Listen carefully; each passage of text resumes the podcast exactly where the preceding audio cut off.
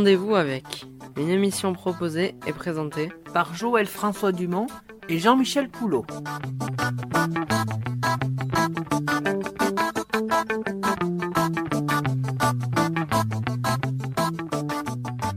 Amis auditeurs, bonjour. L'invité de la Voix du Berne est une personnalité d'exception, un homme d'église, un homme qui a sauvé des milliers d'enfants de famille, d'ailleurs aussi à Madagascar. En disant Madagascar, je pense que comme nous, vous avez pensé immédiatement au père Pedro Opeka. Joël François Dumont, puisque vous êtes avec moi, pourriez-vous nous présenter brièvement nos invités, puisqu'il n'est pas seul, avant que nous ne puissions l'entendre nous dire comment il a réussi à force de volonté? Alors Jean-Michel arrive un moment où le courage, la volonté ne suffisent plus, il faut la foi. Et encore une fois à toute épreuve, pour consacrer pendant plus de 40 ans de sa vie tout son temps aux pauvres, aux plus démunis en leur assurant au-delà du gîte et du pain quotidien la santé, l'éducation et une formation professionnelle pour qu'ils aient un métier. Au-delà de la force du père Pedro, c'est cette foi d'une solidité exemplaire et volonté inébranlable qui force l'admiration. Son œuvre principale s'appelle Akamasoa. Nous en parlons avec un de ses amis, un compatriote que la voix du Béarn connaît bien, Christian Paris, qui est allé sur place à Madagascar qui nous aidera à mieux expliquer l'œuvre exceptionnelle qu'il a accomplie au service de ses enfants rejetés par la société. Christian Paris, pilote de ligne, commandant de bord, vous avez été pendant de longues années à France, mais vous avez aussi réussi à vous poser dans ce petit village pour y découvrir un homme, le père Pedro, et découvrir l'œuvre de sa vie. Alors, Christian, parlez-nous du père Pedro, parlez-nous avec lui d'Akamasoa. J'espère, Jean-Michel, que vous vous rendez compte que vous me demandez de traiter un sujet immense. Ah, mais c'est parce que le sujet est immense que nous vous avons sollicité, Christian. Alors, il faut revenir 32 ans en arrière. Le père Pedro Opeka encadrait un groupe de séminaristes dans la périphérie d'Antananarivo et il a été alerté par une fumée qui se dégageait de nulle part. Il s'est dirigé vers cette fumée et là, rien ne l'avait préparé au spectacle qu'il avait sous les yeux. Il s'agissait de la décharge des déchets domestiques d'Antananarivo, la capitale, et sur cette montagne de détritus orpaillaient des centaines de familles, des adultes, des enfants, des bébés, des bébés posés à même le sol, des enfants qui fouillaient de quoi essayer de vendre pour pouvoir espérer manger dans la journée, pour vous donner une idée de, la vision dantesque que le père OPK a eue sous les yeux tout d'un coup, il faut savoir que la nuit, ces gens creusaient des galeries pour s'abriter du froid, parce qu'Antananarivo est à 1250 mètres d'altitude et en hiver, il fait froid. Et au péril de leur vie, puisque tout un effondrement était toujours possible, ils creusaient ces galeries pour s'abriter. Le père s'est juré à l'instant même où il a découvert ces hordes de pauvres airs qui essayaient de survivre, il s'est juré de les sortir de là. Et ça a été l'œuvre, c'est l'œuvre de sa vie. Pour vous donner une idée, 32 ans plus tard, le père Pedro a fondé 18 villages. Ces 18 villages sont habités par 25 000 habitants qui comprennent 16 000 enfants, tous scolarisés. La scolarisation, ce sont des écoles maternelles, primaires, des collèges, des lycées, et même, ce qui est extraordinaire aujourd'hui, une université. Le père Pedro salarie 500 professeurs et instituteurs. Donc il s'est substitué à une fonction régalienne qui est l'éducation. Il s'est substitué à l'État pour une autre fonction qui est la santé. Et il a créé, il a construit des dispensaires, des maternités, des hôpitaux. Ajoutez à ces 25 000 permanents, si j'osais dire, 30 à 40 000 personnes qui, chaque année, viennent réclamer un peu de réconfort, des soins. Et le père a créé un centre d'accueil qui reçoit ces 30 à 40 000 personnes. Donc, je pense que ces quelques chiffres suffisent à vous permettre de visualiser l'ampleur de la tâche et, ce qu'a réalisé le père à ce jour. Oui, tout à fait. Mais écoutez, tous ces, tous ces chiffres, toutes ces données que vous nous avez apportées, c'est déjà je n'ai pas de terme. Je, je vais dire c'est énorme, c'est phénoménal, mais on est encore en dessous de la vérité. C'est inimaginable, tout simplement, les conditions de vie initiales et tous les progrès qui ont été faits de la volonté du père OPK, je le répète, même si on comprend bien qu'il a fallu du courage, il a fallu énormément de moyens euh, humains pour y arriver, parce que ce ne sont pas à Madagascar les moyens financiers qui sont les plus abondants.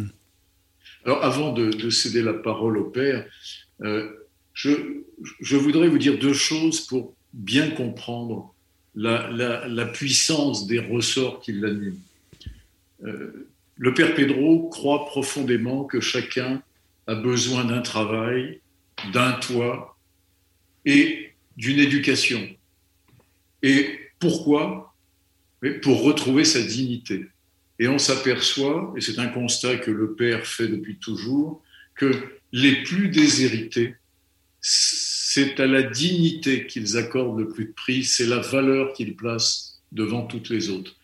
Et donc, l'œuvre du Père, c'est leur rendre leur dignité.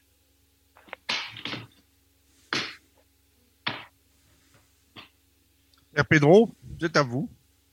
Oui, bonjour. Euh, écoutez, je suis ému euh, et très surpris d'entendre ce que je viens d'entendre de la part euh, de Christian surtout, qui a vu cela, quand nous sommes sur place depuis 50 ans euh, nous pensons que nous faisons notre devoir humain, notre devoir humain, seulement humain, et, que tout ce que nous avons fait, euh, il fallait le faire, que c'est rien d'extraordinaire, et que euh, cette pauvreté qui, saute aux, yeux et qui, qui, n'est jamais une fatalité, mais contre cette pauvreté-là, nous nous sommes révoltés. Je dis nous parce que je suis accompagné de centaines de jeunes malagasy. C'est pas mon œuvre. D'abord, je dis c'est une œuvre de, du ciel, c'est une œuvre du Créateur.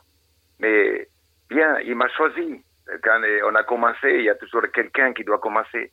Mais tout de suite, j'étais entouré de jeunes malagasy, de jeunes du pays, qui, qui, qui voulaient aussi lutter contre la pauvreté et pour la dignité de ses propres enfants, de ses propres jeunes. Et j'étais toujours étonné par cette, euh, par cette euh, volonté qui avait, qui, qui avait tous ces jeunes qui m'ont suivi. Parce que euh, on ne peut jamais euh, faire face à des milliers des milliers de, pauvres qui viennent frapper à votre porte tout seul. C'est avec euh, les jeunes, les jeunes de, de, Madagascar. Et, et avec les enfants. Ces enfants qu'autrefois, il y a 32 ans, étaient dans la rue, étaient dans une décharge, aujourd'hui, ces enfants sont devenus des adultes. Ils ont 35 ans, ils ont 37, euh, voire 40 ans. Ils sont déjà mariés. Ils sont des docteurs, ils sont des professeurs, ils sont des instituteurs, des infirmiers, des sages-femmes, des, des gestionnaires. Alors je dis merci mon Dieu, merci mon Dieu. Nous avons pris la bonne direction. Je n'ai jamais parlé de succès, de réussite, parce que ce combat dure toujours. Aujourd'hui, nous combattons aussi fort qu'au début, mais avec beaucoup de plus de conviction et de force de que nous avons gagné des batailles à la pauvreté. Et c'est pour cela que je viens, je viens en Europe, je viens en France, je, viens je vais partout où on m'invite, parce que je vais chercher des aides pour pouvoir donner du travail. Parce que chaque fois qu'un père de famille, une mère de famille me voit dans la rue, me dit, mon père, donne-moi un travail jamais donne-moi de l'argent, donne-moi un travail. Là, c'est déjà un changement de mentalité formidable. Parce que nous n'avons jamais voulu assister. Il faut aider, mais sans assister. Et ça, je le répète dix mille fois par, par, par, euh, par mois. Parce que je les aime trop, ce, ce peuple malagasy qui m'a accueilli, un ami et un frère, et qui m'a fait confiance.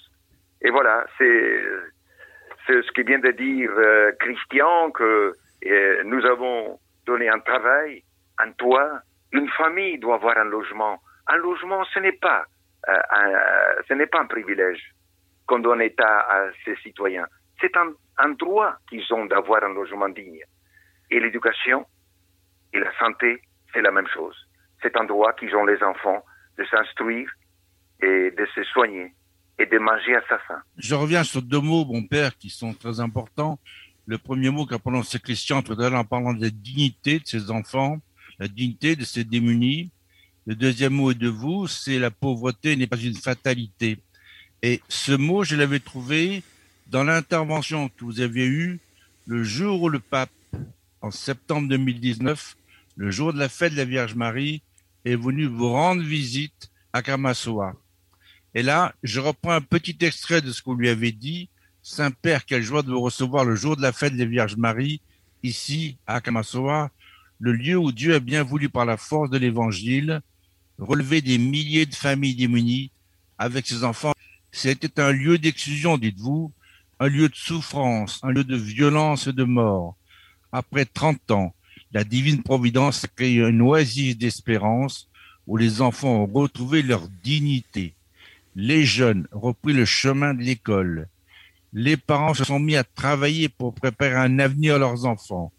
L'extrême pauvreté dans ce lieu, nous l'avons éradiquée par la foi, le travail, la scolarisation, par le respect mutuel et la discipline. Ici, tout le monde travaille en toute humilité. Nous avons fait confiance aux pauvres afin qu'ils puissent se relever. Et cette confiance les a mis en chemin vers une libération communautaire qui dure jusqu'à aujourd'hui. Nous avons démontré à Kamashoa que la pauvreté n'était pas une fatalité. Voilà cet extrait, mon père, ça, situe un peu à la fois l'importance du travail qui a été accompli, et c'est un tel modèle que je n'en connais pas d'autres dans le monde.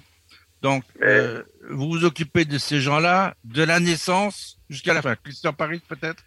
Oui, ce que je voulais vous dire, c'est ce que nous attendons aujourd'hui de l'UNESCO, c'est la reconnaissance de ce modèle de lutte contre la pauvreté qui est exportable. Le père Pedro a inventé de toutes pièces ce modèle de lutte et je crois que toute l'Afrique en aurait bien besoin et nous espérons que l'UNESCO classera au patrimoine mondial à Kamasu. C'est très important, ni pour le père Pedro, ni pour Akamasu lui-même, mais pour l'ensemble des pauvres de la planète.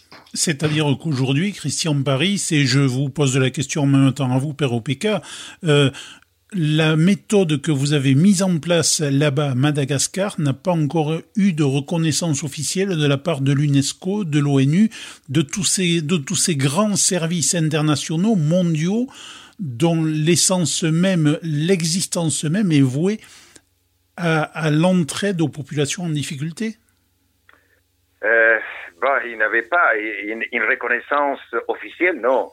Il y a des gens, quelques fonctionnaires des, Nations Unies qui sont venus, ils ont promis de l'aide, ils n'ont jamais donné. De l'UNICEF, en 32 ans, en 32 ans, seulement deux ans, euh, quand il y avait un représentant de l'UNICEF qui était espagnol, marié avec une africaine de, de, de Guinée, qui a dit écoute, euh, Pedro, en quoi je peux t'aider? J'ai dit, voilà, nous avons besoin de, de, des outils de travail, nous avons besoin de, de, camions pour transporter les matériaux, nous devons faire, nous devons construire des, des routes, des ponts, des, des, des, logements.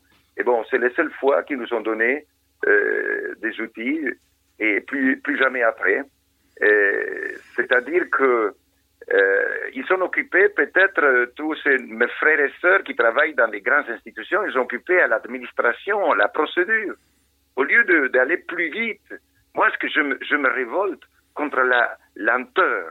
Quand, quand il s'agit d'aider les pays riches, il faut aller vite, vite, vite. Regardez les, les, les, les vaccins maintenant. L'Europe, les pays riches doivent recevoir vite. L'Afrique, Madagascar, on verra bien plus tard. Alors, euh, ça, je pense que il faut aller plus vite. On ne peut pas se payer des mots et des promesses et des voyages sans cesse et de faire d'études sur études, d'études sur études. Quand on voit, quand les yeux, quand vous sortez dans la rue, vous voyez des enfants pieds nus, vous avez des enfants en haillons, vous avez des enfants qui ont faim, ça vous crève les yeux. Et comment vous allez faire encore des études? J'ai dit une fois à quelqu'un de la Banque mondiale qui, qui, nous, qui voulait nous dire identifier la pauvreté. Quoi, j'ai dit On l'a identifié depuis longtemps. c'est que nous n'avons pas nos moyens, nous n'avons pas les finances, nous n'avons pas l'argent pour donner du travail, pour acheter les pour acheter les, les matériaux de construction. Aidez-nous plus vite. Et bon, voilà, je me révolte contre cela parce que les pauvres sont fatigués, fatigués d'attendre. Et surtout en Afrique et Madagascar. Quand vous avez parlé tout ce que nous avons fait, vous avez dit tout à l'heure, on s'occupe de la naissance à la mort, bien sûr, parce que personne s'occupait d'eux. Et, nous avons créé, nous avons construit des maternités. Nous avons aussi quatre cimetières. Je sais pas si vous connaissez un, ONG ou un, mouve, et, un mouvement euh, humanitaire qui a quatre cimetières. C'est que nous, nous respectons nos frères et sœurs, quand, même quand ils sont morts, on les conduit à la dernière demeure, à, dans le respect de leurs traditions et de leurs coutumes. Et quand ils ont vu cela, ils ont dit, même morts, ils nous respectent. Alors ça dit, alors c'est vrai. C'est, c'est, alors ils ont eu confiance. Et quand ils nous ont donné la confiance, eh bien, et, j'ai fait confiance en eux, eh bien, cette confiance a provoqué ce, ce sursaut de lutter contre cette pauvreté qui tue tous les jours des, des enfants et des personnes. Voilà, c'est créer cette confiance, ça ne vient pas tout de suite. Il faut du temps, il faut du temps, il faut des, il faut des années. Et bon, il faut avoir la patience et, et ça paye. Et toutes ces années, c'est un grand bonheur pour vous, Père Opeka, euh, avoir la joie de ses enfants. Mais quand je vois ces enfants, c'est vrai, c'est euh, moi, j'ai quand je suis, si j'ai des problèmes, si j'ai des, des chagrins, si je suis euh, en colère parce que j'ai euh, des injustices qui se, qui se vivent là, et un enfant qui vient, de, qui sort de, de, de, partout, il me prend la main et il, il, il, rit, il rit, il, il, vous appelle et je dis voilà, voilà, c'est eux qui me donnent, qui me redonnent la force de continuer à, à lutter, à, à combattre cette pauvreté. Mais finalement, finalement, je vous dis, c'est tellement facile de le faire. Il faut croire. Il faut croire. Il faut avoir la patience. Et il faut faire, euh, il faut faire confiance de que eux aussi peuvent être les agents de leur propre résurrection. Et bien sûr, jamais 100%. On on même si c'est 1%, si c'est 2%, je le ferai. Mais c'est 80% qui se sont mis debout. D'autres frères, ils attendent. Parce que quand on est tombé dans l'addiction de, des drogues, de l'alcool, c'est difficile. Mais on ne baisse pas les bras. On aide à tous ces gens-là. Et c'est pas que nous avons voulu le faire. C'était, nous étions obligés de le faire. De, créer les, les logements. Les logements, une famille doit avoir un logement, c'est son droit. Avoir l'eau potable, l'eau potable, c'est nécessaire pour la santé. Et j'étais très malade à Madagascar, des années, des années, à cause de l'eau qui était polluée dans le sud-est. Eh bien, après, j'ai fait attention de boire de l'eau un peu plus propre. Mais combien de mes frères sont morts à cause de cela? Et, ensuite,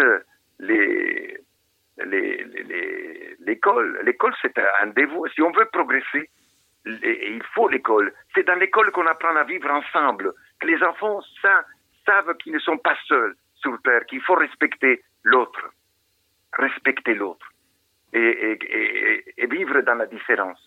Et ensuite, euh, avoir un travail. Un travail, c'est aussi, c'est la dignité. À Kamasu, on a mis dans les, dans les murs, dans les murs, on a mis, c'est le travail qui fait la personne. Euh, c'est pas le diplôme, c'est, c'est pas l'argent, c'est le travail qui fait la personne. Il y a un proverbe qui dit aussi à Madagascar, c'est l'esprit qui fait la personne. Et nous avons réveillé cet esprit que tout être humain a une étincelle divine dans son cœur, qui est quelquefois encombré par la misère et tant d'addiction, et déco- dé- euh, enlève ces décom- dé- dé- on décombre ça, eh bien les gens se réveillent, ils deviennent des humains. Et bon, là c'est la fête, là c'est la fête. Ce que je retiens, Père Opeka, c'est que Christian vous Paris. je vais céder la parole à Christian Paris, mais ce que je retiens quand même, et ce que je pense nous devrions mettre en application dans nos sociétés dites riches et évoluées, c'est que il ne sert à rien de financer la pauvreté, ce qu'il faut c'est rendre la dignité par le travail. Ça, je pense que c'est une parole importante. Mais je vous laisse parler, Christian Paris. Je voulais juste faire une, une parenthèse.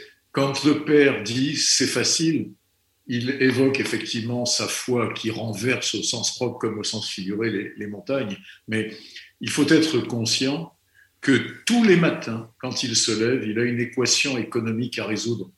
Déjà, nourrir ces 16 000 enfants qui vont à l'école, c'est très émouvant de les voir partir à l'école avec leur petite timbale en fer blanc, dont ils savent qu'elle sera remplie à midi.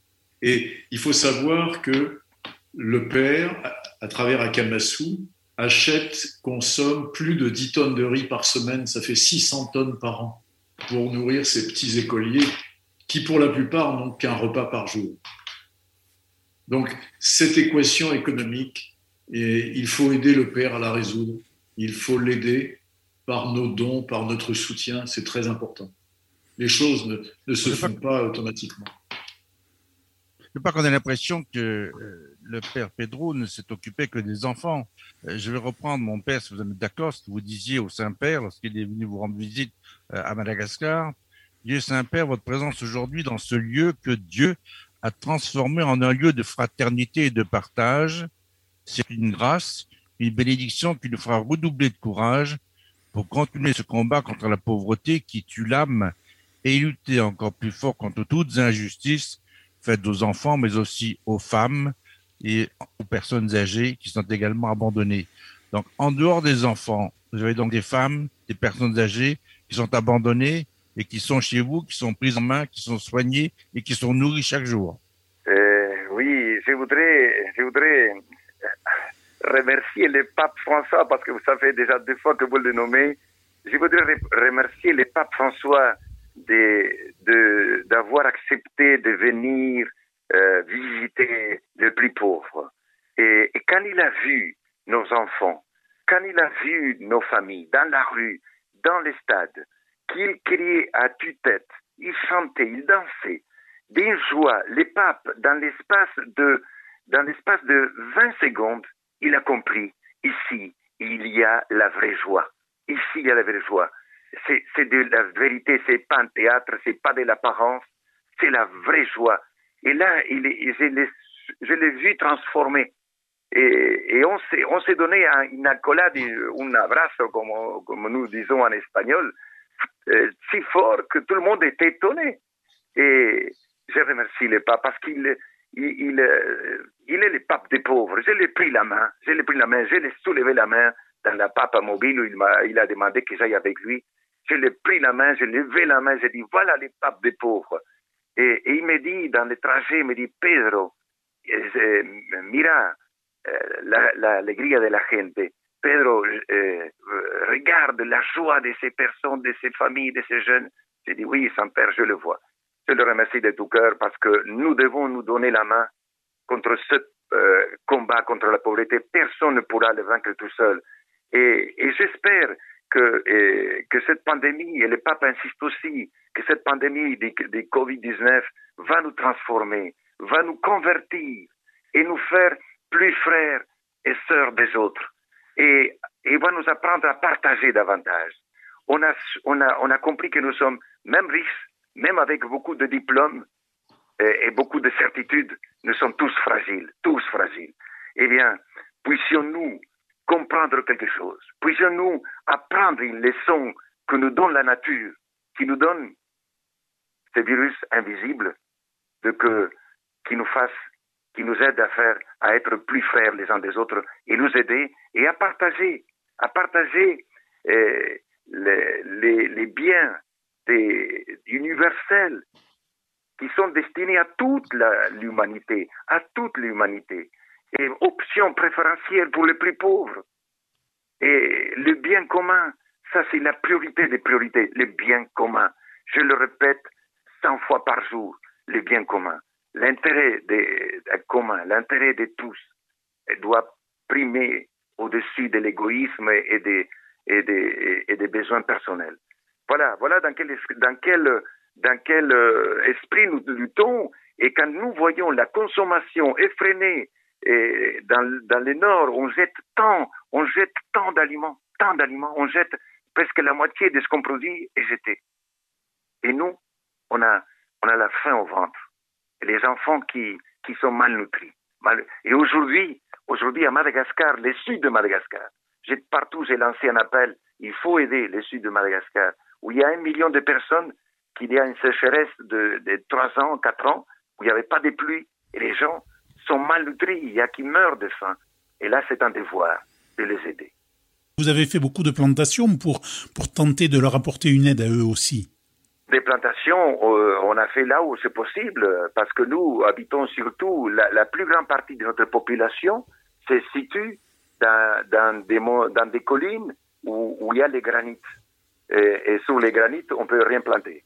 Et les, les, les, et les paysans, les paysans que, que nous avons, euh, les, les personnes les plus pauvres que nous avons envoyées dans la campagne, ils apprennent, ils apprennent, c'était des, des personnes qui, qui avaient perdu tout repère, qui n'avaient jamais su travailler de ses mains. Ils étaient des mendiants. Eh bien, aujourd'hui, ils se suffisent eux-mêmes. Mais c'est difficile de produire encore plus parce qu'ils n'ont pas de, les, les, les outils de travail sont, c'est la bêche. C'est seulement, c'est très, très simple.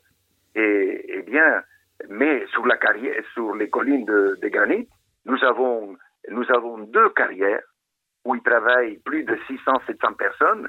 Et là, je vous assure, les femmes qui travaillent là, les hommes qui travaillent là, surtout les femmes qui sont les plus nombreuses, pour ces femmes-là, je suis prêt à aller jusqu'au bout du monde, demander justice.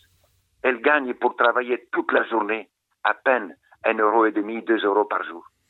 Eh bien, je vous assure que, que je ne m'en dis pas. Je cherche seulement des aides pour les personnes qui veulent travailler et qui aiment travailler et qui aiment leurs enfants. Je vous propose, messieurs, Joël François, Christian Paris et vous aussi, bien évidemment, Padre, de faire une pause musicale, une pause que je ne vais pas annoncer parce qu'il n'en est pas besoin. C'est une musique très à la mode, mais je sais que dans la communauté d'Akamasu, elle a une signification particulière.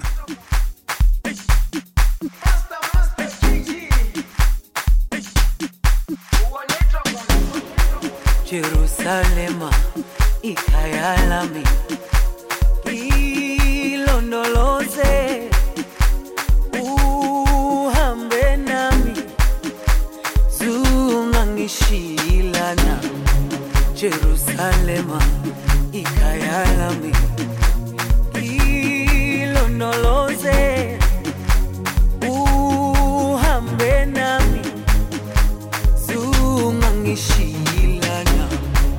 dawo yami ayikholana buso wami awukholana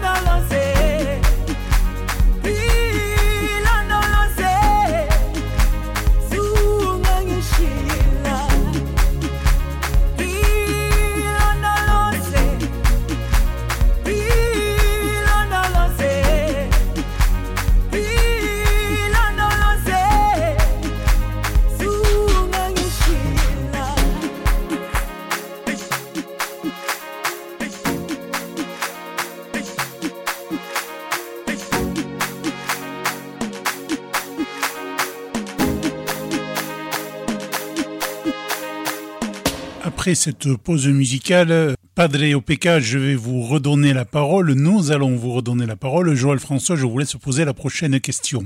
Père Pedro Pékin, vous avez parlé de ses femmes, de ses enfants, vous venez de parler du pape. Peut-être parler un peu de vous.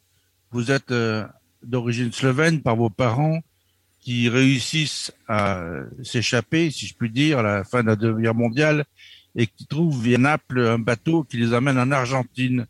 Vous, vous naissez euh, après arrivée quelques temps plus tard et votre premier joie, votre intention, c'est de devenir footballeur. Bon. Et puis après, un beau jour, euh, euh, vous avez un appel et vous vous retrouvez euh, au séminaire. Et là, vous faites la connaissance de qui? Du futur pape François. Donc, pourriez-vous nous parler un peu de votre vie à vous, euh, de votre amour du football C'est parce qu'il a existé, je crois qu'on va en reparler tout à l'heure, il existe toujours, vous le prouvez localement, et aussi du pape que vous avez bien connu. Tout d'abord, je voudrais euh, dire merci à mon père qui est né en Slovénie, ma mère qui est née aussi en Slovénie et qui, euh, par la persécution communiste, ils ont dû fuir la Slovénie, la terre qu'ils aimaient.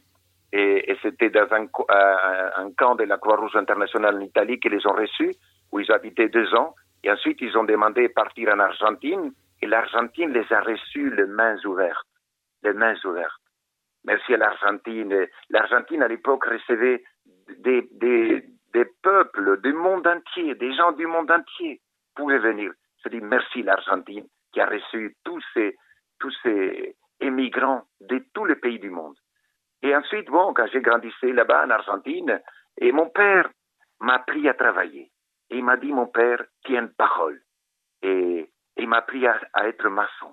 Chaque euh, vacances, j'étais, j'étais au chantier avec lui. Il m'a mené au chantier. On était huit enfants. Je, suis- le premier garçon. Et, il m'a appris le- les, métiers du maçon. Je le remerciais toujours à mon père. Et notre maman nous a dit, oh, nous a dit, quand il y a quelqu'un qui frappe à la porte, à notre porte, il faut toujours partager. Il faut toujours partager. On était huit enfants. Nous ouais, c'était sobre. C'était très sobre notre vie. C'est pour ça que nous, j'aime, beaucoup la sobriété. Et, nous, notre maman nous dit, il faut toujours partager. Et là, il m'a inculqué l'amour des autres. Et ensuite, quand j'ai vu les évangiles de Jésus, quand j'ai vu Jésus, l'ami des pauvres, j'ai dit, cet homme-là, je vais l'imiter.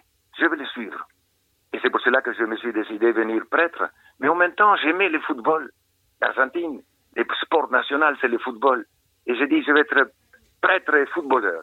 Et, euh, parce que les, tous les gens, les dimanches, les stades sont pleins. Les stades sont pleins des de, milliers et des milliers de, de, spectateurs qui viennent regarder le foot.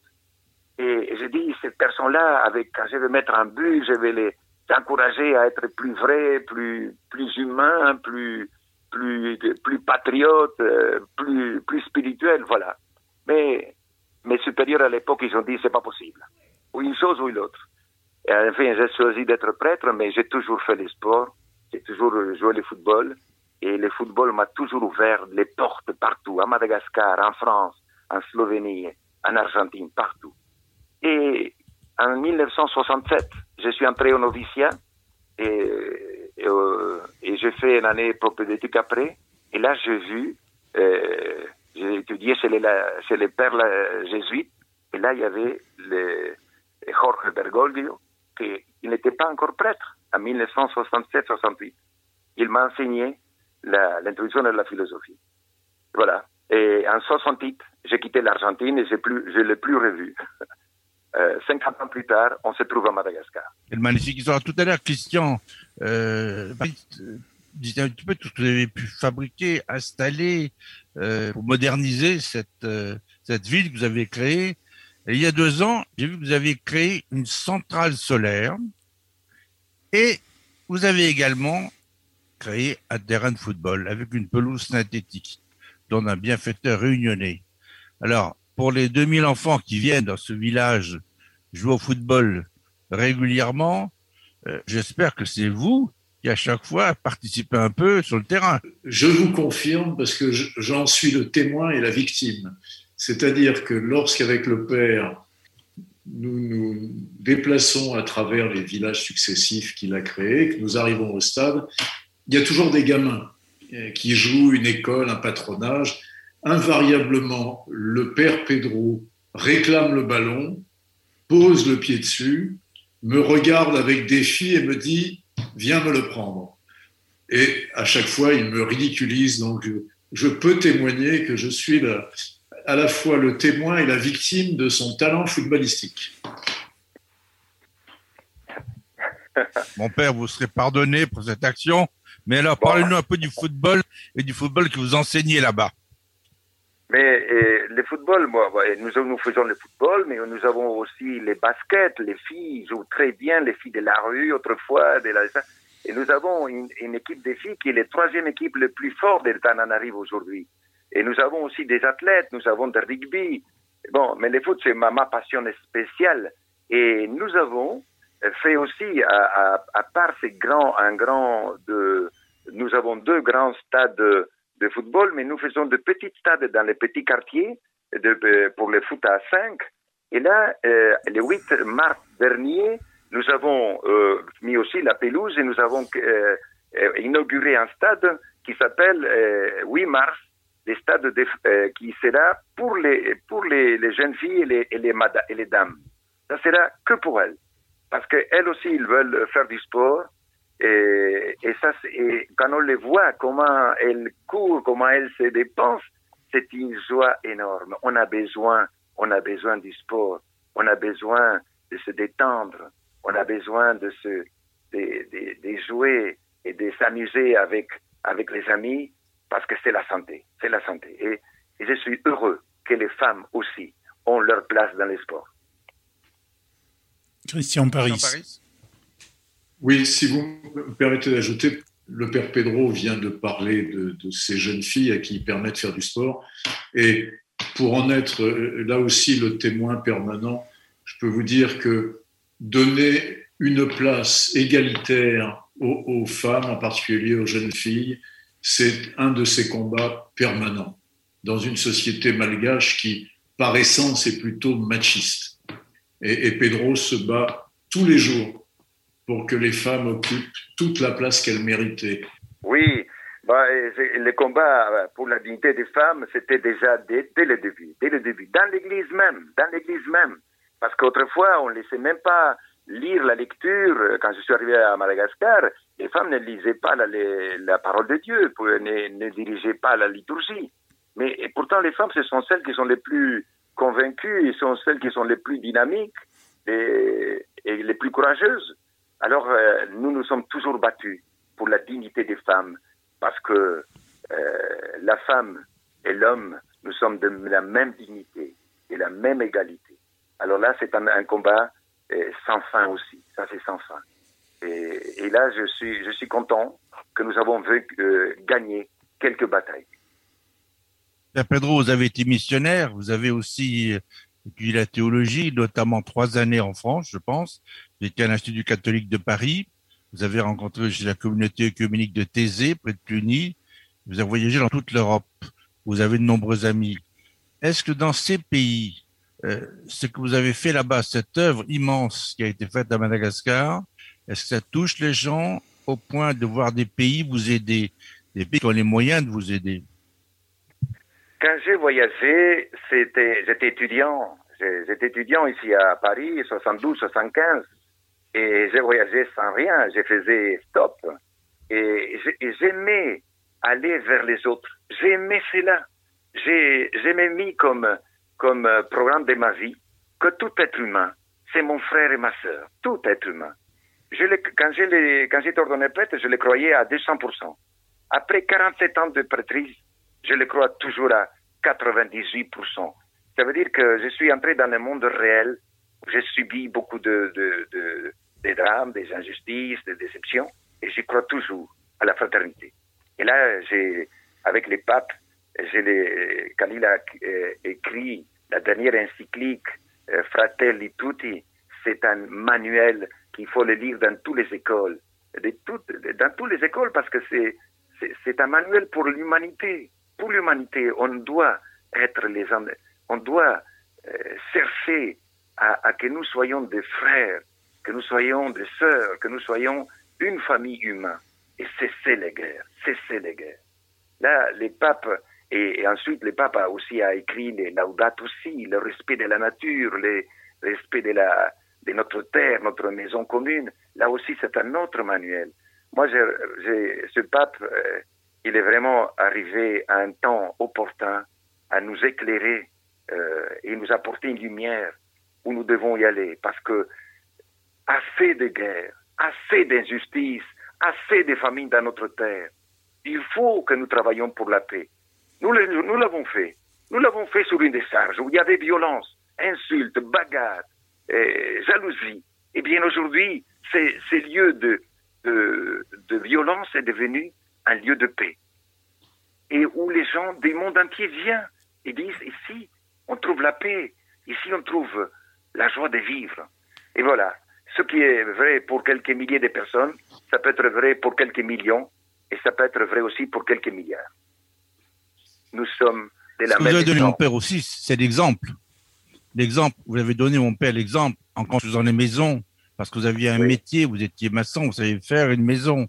Mais il y a d'autres exemples que vous avez donnés. J'ai lu Oui. dans... hein, C'est pour cela que je remercie Allô? mon père de m'avoir appris un métier, euh, que je ne suis pas seulement venu à, à- à exposer des théories. Nous avons commencé, vous savez, le bon sens me guide, le bon sens. Il nous manque du bon sens, vous savez, nous tous nous manquons du bon sens. Et le bon sens, c'est ce- c'est cela qui nous permet que des, pe- des personnes de, différentes civilisations, différentes cultures, différentes langues et coutumes ils peuvent s'entendre. Ils peuvent s'entendre. Ils peuvent, à cause de ces bons sens que nous avons tous. Mais quelques-uns euh, ne l'utilisent pas. Et ils veulent, s'imposer, dominer l'autre. On ne vient pas dominer l'autre. On, ne vient pas pour exploiter l'autre. On vient pour aider l'autre. Et moi, j'ai compris que mon passage sur Terre, c'était aider. Et plus j'aide, plus je suis heureux. Un autre exemple que vous avez donné, dans l'eau boueuse des rivières de Vengendrano. Vous avez plongé jusqu'à mi-corps, Père Pedro, les jambes couvertes de sangsues, pour vous acharner à convaincre vos amis malgaches qu'il était possible de réaliser deux récoltes de riz chaque année au lieu d'une seule, comme le voulait la tradition. Est-ce que là, vous avez pu réussir? Euh, on a essayé, on a essayé. Euh, Nous avons travaillé trois ans dans la rivière. Moi, les blancs, les blancs dans le sud-est de, Madagascar, euh, il y a déjà, il y a déjà plus de 30 ans. Hein, plus de 32 ans. Et, eh bien, les gens disaient mais qu'est-ce qu'ils font les blancs dans cette rivière, dans la boue, parce que cette rivière-là était très profonde. Et, nous avons commencé à les travailler pour donner l'exemple que de, tout travail est digne, tout travail. Et quand les gens qui ne nous connaissaient pas, qui allaient au marché, disaient mais qu'est-ce qu'ils font ces blancs, euh, ces étrangers dans la dans la boue? Il doit y avoir des pierres précieuses, il doit y avoir de l'or pour que un blanc puisse entrer dans cette boue. Et, les gens qui étaient avec nous, nos frères là, ils disaient non, ce sont pas des, étrangers, ce sont ce sont euh, c'est notre prêtre, c'est notre famille. Ils nous aident, ils nous donnent le courage de travailler. Alors moi j'ai payé cher tout cela. Hein. J'ai eu euh, sept genres différents de parasites et des amibes que j'ai eu. euh, J'ai dû souffrir sept ans avant de me débarrasser de tous ces parasites. Et donc, je voyais souvent à, à, à midi, je voyais les étoiles à midi. Hein. Mais bon, je n'ai jamais regretté d'avoir fait cette expérience. Parce que j'ai compris combien de mes frères paysans de la, de la, du sud-est de là-bas, combien ils devaient souffrir. Et ils mouraient jeunes souvent parce qu'ils ne pouvaient pas se soigner. J'ai eu la chance de me soigner. Alors là, j'ai compris que j'avais pas le droit de les critiquer, de dire, parce que, parce que travailler dans ce, ce, travail était dur, dur, vraiment dur. Et il faut, euh, et les limitations étaient très, très, très faibles. Alors là, j'ai compris que c'était vraiment pauvre et difficile. Et là, j'ai plus critiqué personne. Seulement, je, je les soulevais, je les donnais du courage pour qu'on puisse avancer ensemble. Christian Paris À travers ces mots, le père Pedro vient de nous rappeler qu'il est un militant inlassable de la paix euh, dans le monde. Son langage est à portée universelle, bien sûr, et j'espère, c'est un vœu que je formule, que son action en faveur de la paix dans le monde sera un jour reconnue par le comité Nobel et même si sa modestie n'aimera pas ce que je vais dire, je souhaite rappeler à vos auditeurs que le père Pedro est nominé en 2021 pour la huitième fois au prix Nobel de la paix. Et ce serait un langage fort et universel que de reconnaître non pas la personne du père Pedro, mais son action et l'idéal pour lequel il se bat chaque jour. Avec ce que je viens d'entendre, ça me paraît l'évidence même. Merci Jean-Michel. Qu'est-ce qu'on peut faire pratiquement pour aider le père Pedro? Si les gens qui nous écoutent veulent contribuer, veulent envoyer de l'argent, par exemple, qu'est-ce qu'ils peuvent faire pratiquement? C'est sur un site internet qu'il faut aller? Comment ça se passe? Euh, eh bien, on peut. Il y a les amis du Père Pedro ici en France. Il y en a dans d'autres pays aussi. Euh, euh, vous pouvez voir euh, dans, le, web euh, euh, et là vous allez avoir la possibilité de nous aider, de donner un don en ligne parce qu'aujourd'hui comme je vous dis, quand j'arrive là-bas, les gens me demandent donne-nous un travail, donne-moi un travail. Et il attend aussi qu'à la fin de la semaine, il reçoit une petite ré- rémunération. Et, que nous devons tous les ans faire plus de 100 logements et faire une, vingtaine de salles de classe, et un nouveau dispensaire, des adoptions d'eau, des routes, des, des, des reboisements, euh, des, nouvelles infrastructures sportives. Voilà, tout cela, ça fait partie de la vie. Et, bon, quand vous avez commencé à construire une ville, elle ne s'arrête plus. Mais c'est la, ville des pauvres, que c'est les pauvres eux-mêmes qui l'ont construit. C'est eux qui l'ont construit. Et quand je voyais ces, maçons qui ont appris sur l'État euh, ce métier de, la maçonnerie, et quand ils commençaient à faire des décorations dans la maison, j'ai dit, tiens, mais c'est un artiste cet homme-là. Voilà c'était, ce sont des artistes. Ils, ils inventent. Voilà que des gens qui étaient sans, avant sans aucun travail, ils étaient des artistes sans, sans le savoir. Eh bien voilà, pour que tous aient une, chance dans la vie, une possibilité de, ressusciter dans la vie et de préparer un avenir meilleur à ses enfants. Je, viens en France, je viens en Europe pour dire aidez-nous.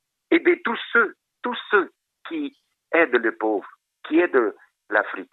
À tous ceux que vous avez confiance, aidez-le. Et si un jour vous êtes déçus, ne dites jamais je n'aiderai plus. Aidez un autre, parce que nous devons aider. C'est notre devoir d'humain de nous entraider. Michel? Eh bien, euh, j'aurais bien continué encore. Je crois qu'on aurait fait un marathon de radio, mais je sais que le père euh, Pedro Lopez a, a d'autres obligations. Alors nous allons le respecter lui aussi, respecter sa grande œuvre. Nous allons le libérer, non sans le remercier très humblement. Malheureusement, nos remerciements ne sont pas à la hauteur de tout ce que vous accomplissez, mon père. Merci aussi à vous, Christian Paris, qui avait permis d'établir ce contact. Et puis, je souhaite une chose. J'espère que lorsque le père OPK sera rentré à Madagascar, nous pourrons renouveler ce contact pour suivre, continuer à suivre l'œuvre du père OPK et peut-être avoir des témoignages de Malgaches parce que ça, ce serait vraiment extraordinaire. Et je remercie aussi à tous ces jeunes Malagasy qui ont cru et qui ont eu confiance en soi-même, qui ont retrouvé l'estime de soi-même et qui ont commencé à lutter et à travailler pour une vie meilleure. Merci mon père, que Dieu vous garde. Merci à vous, à vous et à tous vos auditeurs. Merci.